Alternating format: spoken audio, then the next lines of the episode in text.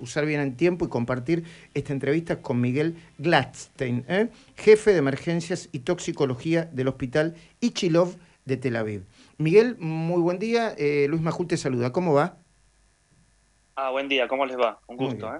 Igual, gracias por atendernos. Miguel, yo te mm, tuve oportunidad de verte la semana pasada. Creo que estaba siendo entrevistado, si mal no recuerdo, por Pablo Rossi en La Nación Más. Y, este, y hablabas de de lo importante que es que, eh, mm, de acuerdo a tu experiencia, en la Argentina se vacune, se vacune rápido y con todas las vacunas, incluidas las de Pfizer. Pero antes de eso, quería preguntarte cómo están las cosas en Israel, porque se está hablando de nuevas restricciones, a pesar de que debe ser uno de los países del mundo que más, más rápido vacunó y mejor vacunó. Sí, mira, hoy, mire, hoy por hoy acá en, eh, en Israel está más o menos 300 casos por día. De esos 300 casos por día, 80-90% son gente que no se vacunó. Que el grupo más grande de ese número son chicos. ¿Ok? Hace un mes y medio atrás ya estaba abierta la inscripción para vacunación para chicos de 6 años. Pero la gente... Como perdón, perdón, ¿me repetís? Chicos de... sí. Perdón, perdón porque se... 12... Sí, de 12 a 16 años. Ok. Ahora, la gente no vacunaba hace un mes y medio atrás. ¿Por qué? Porque había muy pocos casos y había un poco de temor o, de los padres, también de muchos profesionales, no el que les habla, de alguna reacción adversa de la vacuna de Pfizer. Hoy por hoy, al ver ese número que ya creció mucho, primero porque no se vacunó a los chicos, segundo porque se abrió mucho el aeropuerto, entonces vinieron cepas como la cepa Delta, la cepa Delta Plus, que vino del exterior, y tercero también adultos, antivacuna que tampoco se vacunaron, entonces por eso aumentó el gran número de, infectados en esta semana. Ahora, restricciones por ahora no se están dando. Esa es una, alguien no sé qué, una falsa información. Lo único que se hizo esta semana es volver a los barbijos en lugares cerrados que eso comparado con lo que, con lo que ustedes están sufriendo en Argentina es mínimo. Quiere decir que uno va a la calle, los bares abiertos, restaurantes, eh, festivales de música, eh, así que no hay ninguna restricción hoy por hoy. Eso sí, estamos con un poco de observación qué es lo que puede llegar a pasar.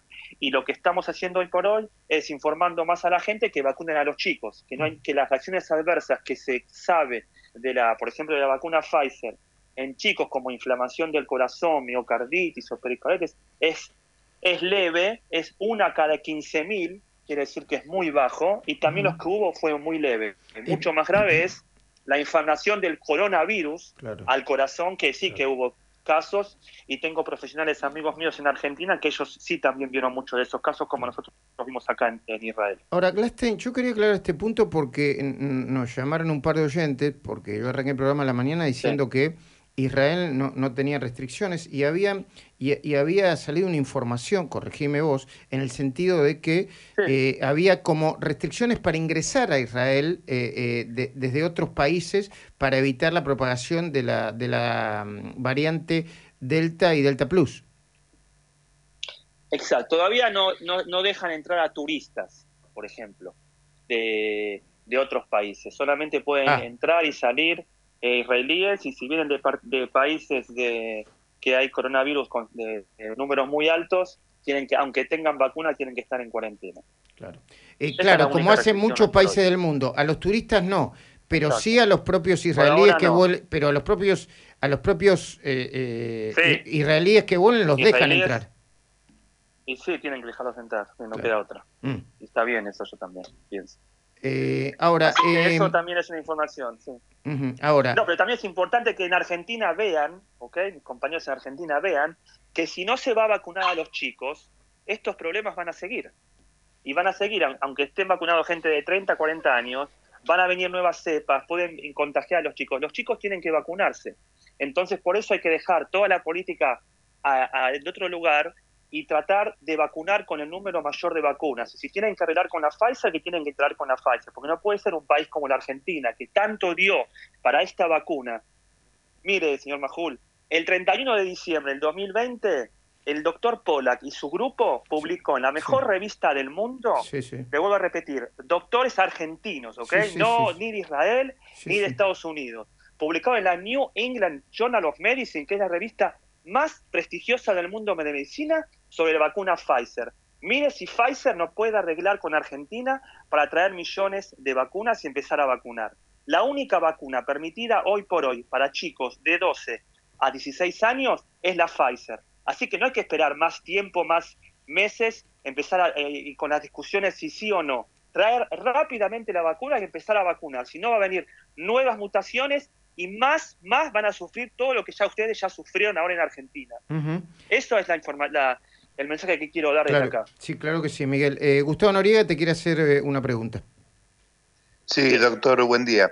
Quería preguntarle qué, tipo de síntomas tenían estos, estos los nuevos infectados, ya sean niños o gente que no se había vacunado y si había repercutido sobre la cantidad de hospitalizaciones y eventualmente muertes. Todavía no repercutió estos números en la cantidad de hospitalizaciones, porque las mayorías son leves, ¿ok? Y el número que sí hay grave de internación son de gente adulta que no estuvo vacunada. Ajá, ajá. Eso es el. Pero, pero todos sabemos, mayor número de, infectados, porcentaje también nos va a dar importante de gente grave y de esos graves también eh, alta mortalidad. Eh, eh, te hago una última pregunta, Miguel Glastein. De nuevo, estamos hablando con el jefe de emergencia y toxicología del hospital Ichilov de Tel Aviv. Em, ¿Cuál es tu mirada sobre la decisión del gobierno argentino de no dejar entrar o retrasar el, ingreso de los propios argentinos que eventualmente fueron a vacunarse o viajaron al exterior? Mire, yo eso mucho no puedo opinar porque quizás es eh, más que todo. Yo creo que poner toda la energía de entre dejar y no entrar argentinos que se fueron a vacunar no se fueron a vacunar afuera o se fueron a o fueron a pasear afuera, ponía toda, pondría toda la energía de vacunar a la gente en Argentina. Y es muy triste también un país como la Argentina que tanto dio a la, a la tecnología y a la ciencia que gente se tenga que ir a vacunar afuera como si fuese un Titanic quiere decir cliente de clase media, alta o clase alta, se dan, eh, ellos sí se pueden ir a vacunar y la clase que queda en Argentina no eh, tiene que estar más sufriendo y, alta eh, mortalidad. Así que yo creo que lo que tenía que hacer el gobierno de Argentina, lo digo muy humildemente, no tengo obviamente desde el exterior, lo digo otra vez muy humildemente porque me gusta opinar de política, que hay que traer todo el mayor número de vacunas y que se dejen, disculpe la de hinchar con la Pfizer y traigan la Pfizer porque esa es la única vacuna que sirve para Argentina, que siguen con la AstraZeneca, que siguen con la Sputnik, que eso tienen que seguir, ah, no digo nada, pero tienen que traer, porque si no se llega, miren lo que está pasando acá en Israel, miren como el diario de lunes acá en Israel, que eso también va a pasar en Argentina, si no se llega a vacunar a chicos de 12 a 16 años, esto va a seguir, va a haber nuevas mutaciones, quizás la vacuna se va a hacer, no, no va a ser eh, óptima para, para, para este virus, y va a haber más, más problemas sociales, económicos, los chicos no van a ir al colegio otra vez, otro año no van a ir al colegio, la gente no va a poder ir a pasear, ¿no? va a haber mucha desocupación, más de lo que ya está habiendo ahora. Así que no hay mucho más lo que pensar y perder el tiempo en pavadas. claro que sí, comparto. Gracias, Miguel Gladstein. Eh, eh, tengo poquitito tiempo, pero eh, ¿vos naciste en Argentina? ¿Sos argentino? Sí, sí, nací en Argentina, nací en la UBA, jugué al rugby en hebraica. Ah, mira vos. Mira vos. ¿Cuántos años tenés, Miguel? 48. 48. Escúchame, ¿estás con toda la familia ahí, incluido el perro?